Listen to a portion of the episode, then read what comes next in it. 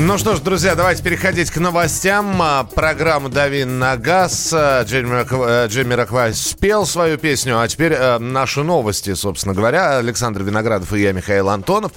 Ну, такая, я не знаю даже, что здесь обсуждать. Здесь единственный вопрос возникает, как такое возможно. Московский автомобилист более 400 раз нарушил правила дорожного движения и получил штрафов в общей сложности на 1 миллион рублей. Уточняется, что в отношении водителя было вынесено сразу 403 постановления об административных правонарушениях. Нарушителя оштрафовали в октябре. Правильно ли я понимаю из этой новости, что он за октябрь месяц 400 раз нарушил правила дорожного движения? Э, это не уточняется в новости. Там говорится только о том, что мужчина ездил на автомобиле с иностранными номерами. Я, опять же, не думаю, что это многое объясняет. Вопрос остается открытым. Итак, у человека несколько сотен штрафов. Вот Но... нужно ли в отношении него предпринимать какие-то действия, или пока нарушитель платит штрафы, у него их может быть сколько угодно? Я думаю, у него их может быть сколько угодно. Здесь вопрос скорее не в количестве, а в качестве этих штрафов, то есть смотря как он нарушает. Здесь, я подозреваю, как раз-таки кроется вот этот ключевой момент, то, что он ездил на иностранных номерах. Видимо, был в полной уверенности, что езда по, скорее всего, выделенным полосам, э, постановка машин на платную парковку без оплаты, вот это вот все пройдет безнаказанным. Но, видимо, все-таки карма настигла. Слушай, но это на самом деле тогда 400 нарушений. Если это только за октябрь, то мы имеем дело со злостным рецидивистом. Со злостным, да, который регулярно, грубо говоря, ездил по выделенным полосам, который, собирая все камеры. Который, э, тем не менее, может быть, да, у него все штрафы пришли за превышение скорости и выезд на выделенку. Но, тем не менее, он нарушает существующие правила дорожного движения, причем совершает эти действия регулярно. И здесь возникает вопрос, э, парень, либо ты просто не умеешь водить, у тебя нужно забрать водительское удостоверение, аннулировать его, даже если ты этот миллион оплатишь, и снова отправить тебя на переэкзаменовку, до тех пор, пока ты не выучишь от А до Я и на зубок не будешь э, рассказывать правила, ну, либо на ну, какое-то время просто охладить его пыл нарушителя. Просто Я... обратите внимание, да, э, видимо, человека не интересует ни сколько у него ОСАГО будет стоить. Здесь вопрос вообще, есть ли у него ОСАГО. Вот. Какие бонусы, малусы, вы о чем? Здесь бонус-малус в такой минус должен уйти. У него а, автостраховка должна быть золотая просто. Золотая, э, э, инкрустированная бриллиантами. да. Я, вы понимаете, за месяц накатать 400 штрафов. Нет, я понимаю, что каждый из вас при должном умении, ну, может быть, и рекорд этот сможет перебить. Но вам это не нужно. То есть существуют правила, которые автомобилист, ну, обязан соблюдать. Да, я понимаю, безгрешных людей не бывает, но я вполне возможно среди наших слушателей такие есть, которых штрафовали один раз еще во времена Брежнева. И все. Но четыре... Ну это как? Это вот вот грани, нам, нам пишут идиотен тест.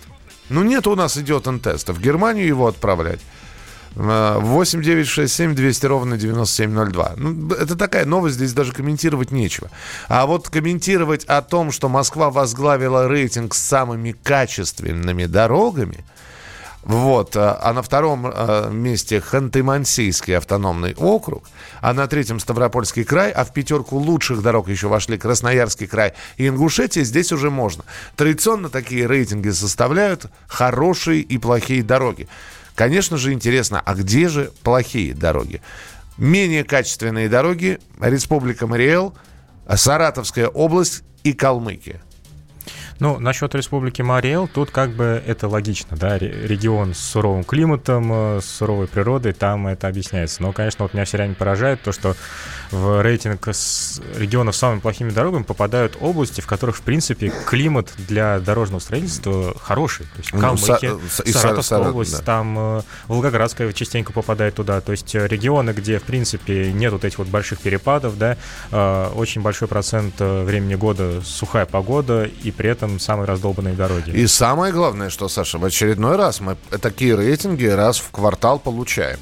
Вот э, сейчас по истечении третьего квартала мы получили очередной рейтинг по хорошим и плохим дорогам. Ну, хорошие, они и должны быть хорошие, да, но они должны быть качественными дороги. Мне просто интересно, когда в очередной раз мы видим, значит, что Мариэл Саратовской области какой-нибудь регион попадает в список плохих дорог, выводы какие-то делаются или нет? Или, или просто они... это суровая статистика от Росстата, и чего хотите с ней, то и делайте. Мне вот просто интересно, сейчас э, кто-нибудь э, ответственный за качество дорог э, именно в Саратовской области или в Калмыкии, он почесывает себе одно место? Думая о том, что как бы исправить эту ситуацию, иначе прилетит очень серьезно. Ты знаешь, учитывая, с какой регулярностью эти регионы попадают в рейтинги, в нижней части этих рейтингов, ничего они не учитывают. Совсем? Мне кажется, нет совсем, потому что, ну, просто уже ни в какие ворота не лезет. Я иногда вот так вот заезжаешь, действительно, в ту же Калмыкию, в Волгоградскую область, такое ощущение, что там дороги ремонтировали с Великой Отечественной войны. А ты можешь сейчас, э, ну, так как ты катаешься, в том числе и по разным регионам, mm-hmm. ты можешь сейчас на- назвать э, регион, где ситуация исправляется и в хорошую сторону? Ну, то есть раньше было очень плохо, а сейчас более-менее. А, ну, наверное, ты знаешь, вот из того, что последнее в Тверской области, вот честно скажу, раньше было хуже. В Тульской тоже потихонечку ситуация все-таки выравнивается, появляются дороги получше. Вот я, что есть, то есть. Я тогда добавлю, да, я готов, ага. я готов сказать за Тверскую область, но, знаешь, с оговоркой, что да, действительно, ситуация исправляется, но хорошие дороги в Тверской области почему-то появляются платные. А вот бесплатные пока находятся, ну, в таком, да, еще не совсем удовлетворительном состоянии. Мягко вот так вот скажем. Мы продолжим через несколько минут. Присылайте свои вопросы для Александра. Он на них будет отвечать. 8 9 6 7 200 ровно 9702.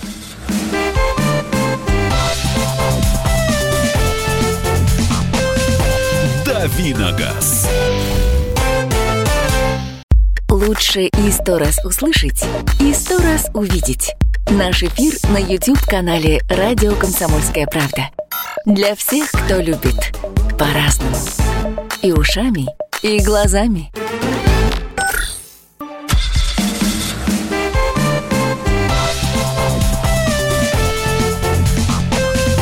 Давиногаз. Все, можно дозваниваться до программы «Дави на газ» смартфоны в руки 8 800 200 ровно 9702. Если есть какие-то вопросы, Александр Виноградов, автоэксперт, журналист, редактор журнала «За рулем», я Михаил Антонов. Э, ваши вопросы, поехали. Volvo S40 2003 года, мотор 1.8, автомат СВ 5550. Какие слабые места в этой коробке?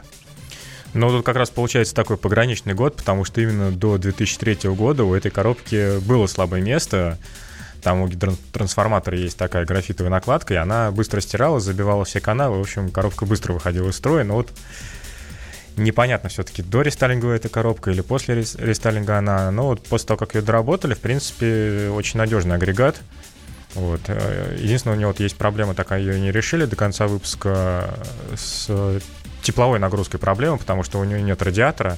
И если есть возможность, лучше его поставить самостоятельно. Это значительно увеличит срок службы автомата. Вот, наверное, все. Так, э, значит, Volkswagen Jetta 1.6, двигатель BSI, пробег 195 тысяч. Масло заливаю Мобил э, ESP формула. Масло не жрет двигатель. Сколько может пройти этот мотор? Знаю, у ВАГа это надежный. Да, это так. Моторчик хоть и не самый мощный, но он действительно надежный. 300-350 тысяч он спокойно выхаживает при нормальном обслуживании, естественно. А, скажите, пожалуйста, когда начнется ломаться, когда начнет ломаться моя Лада Гранта? Эксплуатирую более двух лет, технических поломок ни разу не было. Может, это Тойота под брендом МАЗ? ВАЗ? Спасибо, Михаил. Михаил, mm-hmm. вам просто повезло. Да, на самом деле нет. Вот смех смехом, Лада уже давно вошла в список таких самых надежных автомобилей, и Лада Грантов в их числе. То есть, с одной стороны, машина простая и дешевая, с другой стороны, там ломаться-то, в общем-то, и нечему. У нас в редакции тоже машина очень долго служила, причем такое вынесло, что не дай бог каждому. Так, а, здесь а, дороги как раз, э, здесь человек, видимо, из Саратова обидел, mm-hmm. обиделся. Назовите бюджет Москвы и Саратова, потом дороги обсуждать. А что вы сразу за Москву-то? Мы, мы можем бюджеты, например, Саратова и других городов, где дороги нормальные, сравнить. И они, не в бюджете и, и они окажутся одинаковые, между прочим, с некоторыми городами. Так что, э, что же так? Не надо сравнивать Москву Мы, наоборот, Саратов. хотели вас защитить, потому что, ну, сколько вам можно по разбитым дорогам-то ездить? Не, ну, а, а, а что, это оправдание того, что вот у нас бюджет маленькие, дороги будут плохие? Ну, хорошо, если вас устраивает это оправдание, ездите по таким дорогам. Кто не дает-то? А в Саратове дороги сделали в прошлом году, федеральные трассы плохие. Э, так, э, доброе утро, сам из Волгограда, там такие перепады, и если летом плюс доходит до плюс 40, зимой может быть и до минус 20. Так, и, и что? А дальше не, не вижу вашего сообщения. Какие недостатки у ДВС Шкоды Кодиак 2019 год? Бензин 1,4 литра. Насколько надежный двигатель? А, двигатель э, по сравнению с предыдущими поколениями вот этих маленьких турбомоторов намного надежнее. Точного ресурса сейчас пока сказать сложно, потому что ну, он не так давно появился, но вот у меня есть э, среди знакомых э, товарищ с этим мотором ездит, правда, на Шкоде Октавия. Он уже больше 300 тысяч прошел, и все нормально. Так а, что... Да, 8 800 200 ровно 9702. Николай, здравствуйте. Добрый день. Да. У меня Nissan Премьера 2004 год, дизель 1.9. Угу. Так. Вот. Угу. Пробег 245 тысяч. Что ожидать? Серьезный ну, пробег. Да, в первую очередь, конечно, ожидать э, некоторые проблемы, наверное, с топливной системой, но я бы на вашем месте превентивно ее бы просто почистил. То есть форсунки, э, ТНВД, возможно, я уже не помню, там Common Rail или ТНВД, вот, э, чтобы просто потом проблем не было, потому что пробег все-таки уже солидный и стоит профилактику сделать небольшую. Э, добрый день, это Валерий пишет, стоит ли ждать и покупать HVL H5 на автомате, он же перелицованный Isuzu Axion, или все-таки взять УАЗ Патриот на КПП полный привод? Ну вот сейчас, э, так как у нас э, Саш покатался здесь на Хавале или на Хавейле, как хотите, так и называете, Mm-hmm. А ты на H5 или, Нет, ты на шестом? H5 это... Я на семерке ездил. H5 это старая машина, у нас какое-то время продавалась под маркой Great Wall. Mm-hmm. Это тот же самый а, автомобиль. это, это вот э, до, это как раз на пороге переименования да, все да, было. Да, да, да, да, который в Гжеле собирали у нас. Это он самый, э, то есть вот прямой конкурент был Патриота. Ну, сложно сказать, стоит ли ждать или не стоит ли ждать. Я бы на вашем Нет, месте... стоит ли покупать? Или, или, или все-таки взять Патриота УАЗ? Ну, у вас пол, тоже не самая идеальная машина. Денег будет жрать много, особенно на топливо у него, конечно, будет колоссальная сумма уходить. Вот, я бы, может быть, имеет смысл посмотреть на вторичный рынок, на самом деле, за эти деньги, потому что за миллион, миллион триста много чего можно найти из поддержанных автомобилей. Приятного. Здравствуйте, спасибо за интересные передачи. Расскажите, пожалуйста, про Peugeot партнер э, по, и Citroën Berlingo. Какой двигатель удачный из линейки? Будет ли ввозиться в Россию новый рифтер? И есть ли у, равноцен... у этой модели равноценная замена? А, насчет рифтера сейчас сложно сказать, потому что у ПСА концерна вообще очень сложная ситуация на нашем рынке. А, если машина везется, то, скорее всего, близнец под маркой Opel, который сейчас возвращается. Вот. А по поводу партнера Берлинга, в принципе, сами все машины надежные. Единственное, э, вот у них есть двигатель 1.6 литра, который создавался совместно с BMW. Для Мини Купера они делали его и ставили на 408 и на 308. Есть у него небольшие проблемы с смазкой головки блока, с каналами, то есть там не все гладко выходило из строя, иногда бывало система ГРМ. Вот. Но в остальном принципе, машина достаточно надежная, такая неплохая рабочая лошадка. 8 800 200 ровно 9702. Евгений, здравствуйте. Здравствуйте. Здравствуйте. Вот Волгоград вас беспокоит. Э, немножко по моей дороге, про да. наши дороги угу. волгоградские. Да, действительно, когда-то раньше, ну как раньше, относительно недавно, с дорогами было все плохо, прямо очень плохо.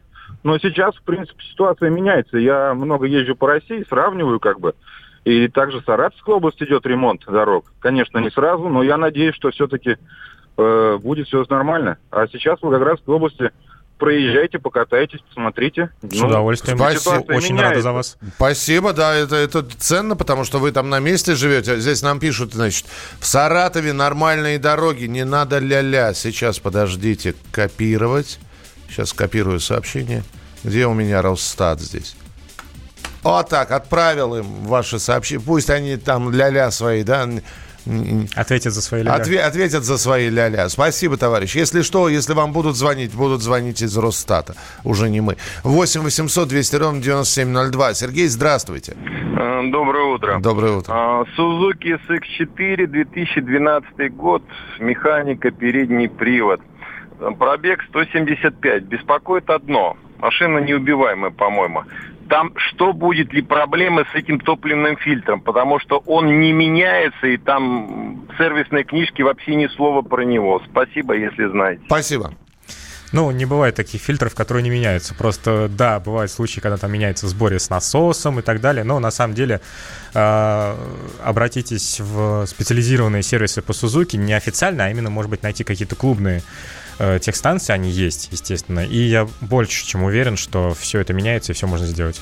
Мы продолжим через несколько минут. Оставайтесь с нами. А, мы обязательно, ну, во-первых, сколько успели, столько э, и прочитали. А, в Волгограде нормальные дороги ездила тем летом. В Нижнем Новгороде дороги стали отличные после чемпионата мира. Пытаются держать марку.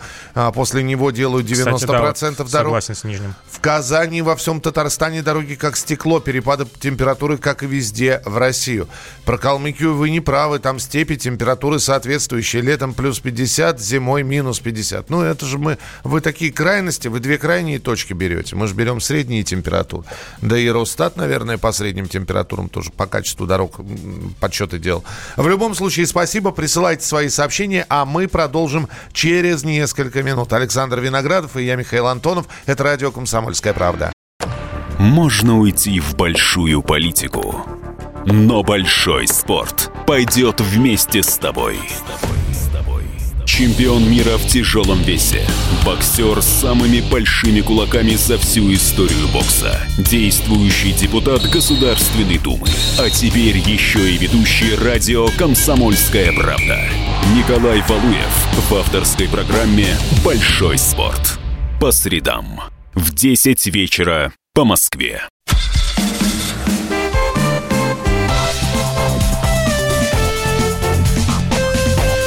Давиногаз. Друзья, программа «Дави на газ». Мы продолжаем. Здесь Александр Виноградов. Это, во-первых, и автоэксперт, журналист, редактор журнала «За рулем». Появился в студии Валентин Алфимов. Здравствуйте, друзья. А, Михаил Антонов никуда не уходил. Я никуда не уходил, да. Валя появился здесь. У него 15 минут славы, 8 минут славы будут через несколько минут, пока он просто присоединился к нам. Но он э, расскажет обязательно про тест-драйв, э, про машину, на которой он катался. Ну, а прямо сейчас мы вот такой лихой троицей возьмем и обсудим что названы самые женские марки автомобилей. Вот э, ты, ты уже прочитал, Саш, да, эту новость? Угу. А, Валя не читал. Валь, самая женская марка автомобилей. Я на днях был в салоне Kia, так. вот буквально вот там во вторник, и первое, что у них стоит прямо при входе, Kia Picanto. Kia... Такая Kia Picanto. Да, такая маленькая, красивенькая, но, насколько я знаю, она, кстати, очень неплоха по своим ездовым характеристикам, uh-huh. по каталожным характеристикам. То есть это прям такой боевой конь, но, на мой взгляд, абсолютно женский. Ты знаешь, э, в топ-10 Kia Picanto не попало, и вообще здесь как-то разделения на марки нет. Здесь разделение на модели, то есть, оказывается, вот почему-то на первом месте... Гелендваген. Нет, Черри. А. Китайский, китайские черри э, и Лифан занимают первые и вторые места в рейтинге женских марок автомобиля. Я не знаю, какие, э, какие именно модели. А, на самом деле, я думаю, объяснение очень простое. Да. Просто у Черри Лифана одни из самых дешевых машин с автоматом на рынке. Вот и все. То есть, э, То есть свои... женщины просто покупают новые машины максимально дешевые, но ну, главное, чтобы была с автоматом. Или женщинам или женщины. Покупают машины. Да. На третьем месте Део. Ну Та вот. же история. Та же история. Четвертое и пятое это французская Peugeot, японская Suzuki. Угу. Ну, э, да, действительно, здесь уже можно по модельному ряду пробежаться и понять, какая машина может называться женской э, у Peugeot и Suzuki. Между прочим, э, то, что женщины любят э, Peugeot, даже в песнях воспеваются, в, да. части, в частности, группа «Ленинград». Да и елка тоже пела. Девочка в маленьком, маленьком Peugeot, Peugeot да. да. итак, э, в топ-10 также женских автомобильных марок у вас входят Citroën, Geely, Hyundai, Mazda и Opel. Вот. Э, в общем, в финальную выборку попали только те марки, количество анкет по которым составляло, не, э, составляло более, вернее, около тысячи, более 500.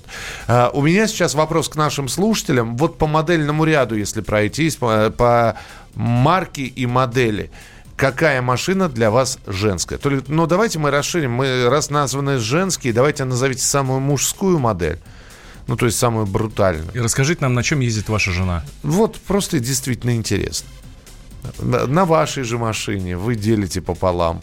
А, просто вы больше ездите. У нее есть своя модель, которую она любит нежно и трепетно. 8 9 6 7 200 ровно 9702. 8 9 6 7 200 ровно 9702. У тебя жена, Валя, ездит? У меня жена ездит на Volvo XC90 первого поколения. Да, я, у меня Ford Mondeo маленький такой. Ну, по сравнению с Volvo, конечно, маленький.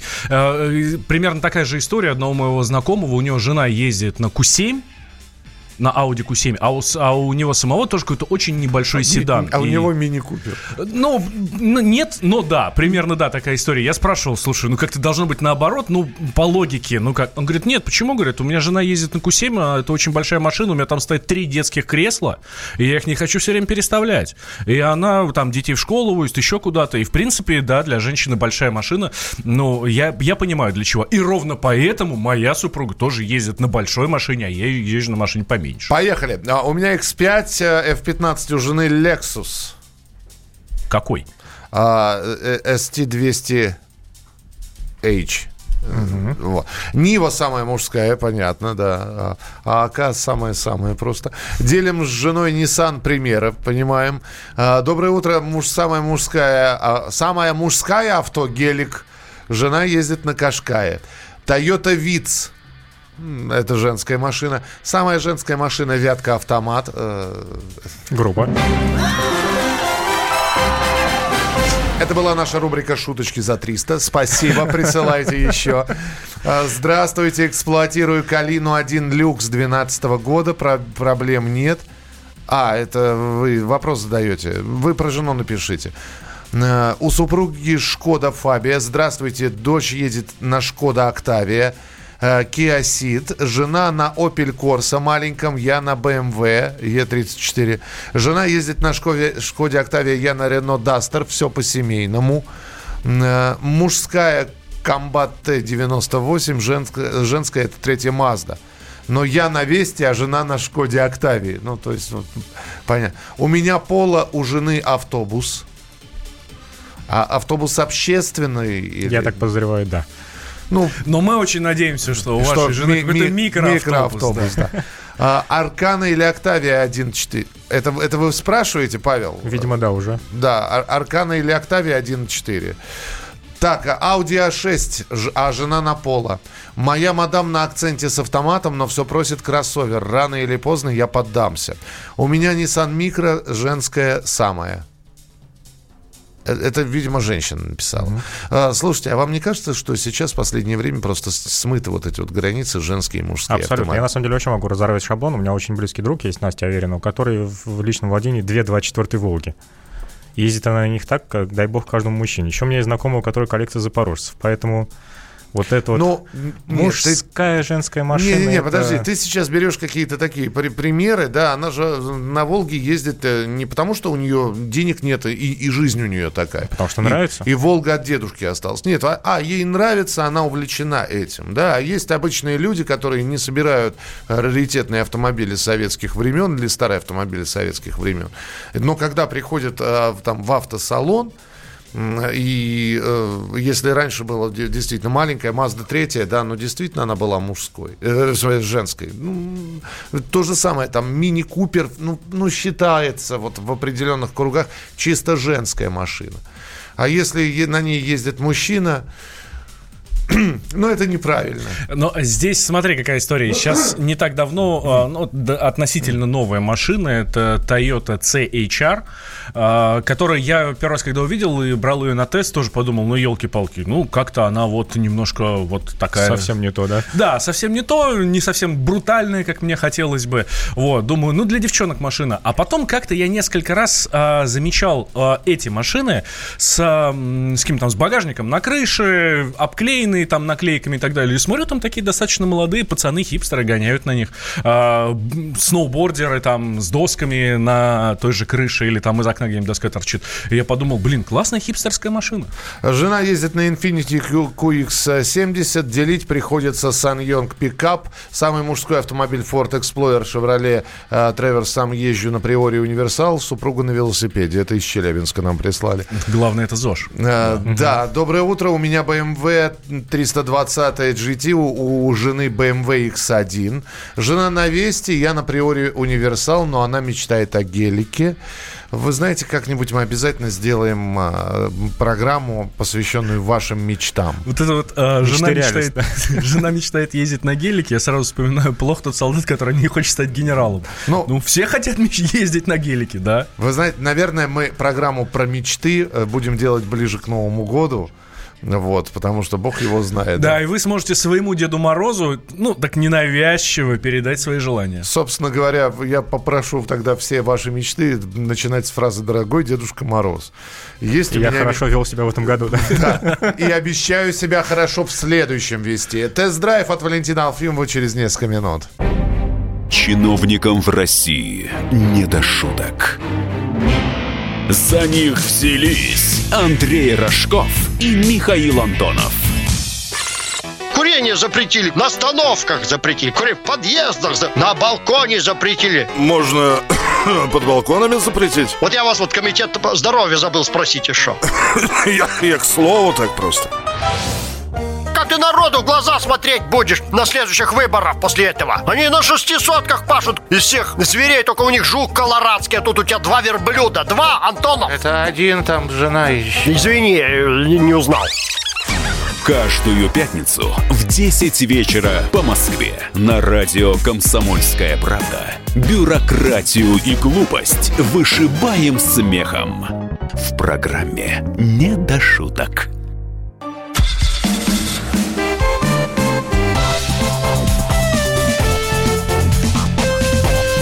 Давиногаз. Ну, а теперь я, Михаил Антонов и Александр Виноградов, автоэксперт, журналист и редактор журнала «За рулем». Будем внимательно слушать Валентина Алфимова, а Валя будет делиться своими впечатлениями от поездки на Volvo V90 Cross Country. Это тест-драйв. Поехали. Да, это тест-драйв. А, смотрите, а, что такое V90? Это такой здоровый вольвовский универсал, а, но, как вы понимаете, раз Cross Country, значит, он такой повышенной проходимости. То есть он чуть повыше, там арки, там полный привод. В общем, это не совсем обычный стандартный универсал. Все уже привыкли ко всяким там Audi Allroad, вот это то же самое, только от Volvo. И, ну, не буду говорить там хуже или лучше, но это очень, очень классная машина. Но, как мне показалось, это машина, которая я бы сравнил ее с таким профессором. А, профессор в том плане, что для того, чтобы тебе что-то сделать, она сначала проверяет твой интеллектуальный уровень, твой IQ. Начинается это все с того, что э, когда ты садишься, надо машину завести, и ты долго думаешь, собственно, э, как это сделать. А, да, а, а оказывается, а, ну, вариант сколько? Немного, да, либо ключ повернуть, либо там в конце концов на кнопку нажать. Нет, здесь нужно повернуть специальный рычажок, который находится на центральной консоли, даже не под рулем, а вот здесь вот на центральной консоли. Ладно, этот тест я прошел. А потом Соответственно, когда едешь, все понятно, все логично, все практично, полный привод, 249 лошадей, двухлитровый двигатель, по-моему, они ставят, Volvo, по-моему, сейчас вообще везде его ставят. Да, да? у них э, четырехцилиндровые просто отличаются именно степенью форсировки. Вот. У меня было 249 лошадей, за что Volvo большое спасибо, компании Volvo, да, что вы понимаете, да, в налоги попадает, не платишь там по 50 тысяч в год за машину, а, в принципе, ценник относительно а, нормальный. А, Volvo славится своей своим, своим наполнением э, все, что можно по электронике, они туда воткнули, но здесь, собственно, следующее, э, следующее испытание, это все нужно найти. Uh, э, нужно найти, где включается и как включается и выставляется, не знаю, там, кройс-контроль.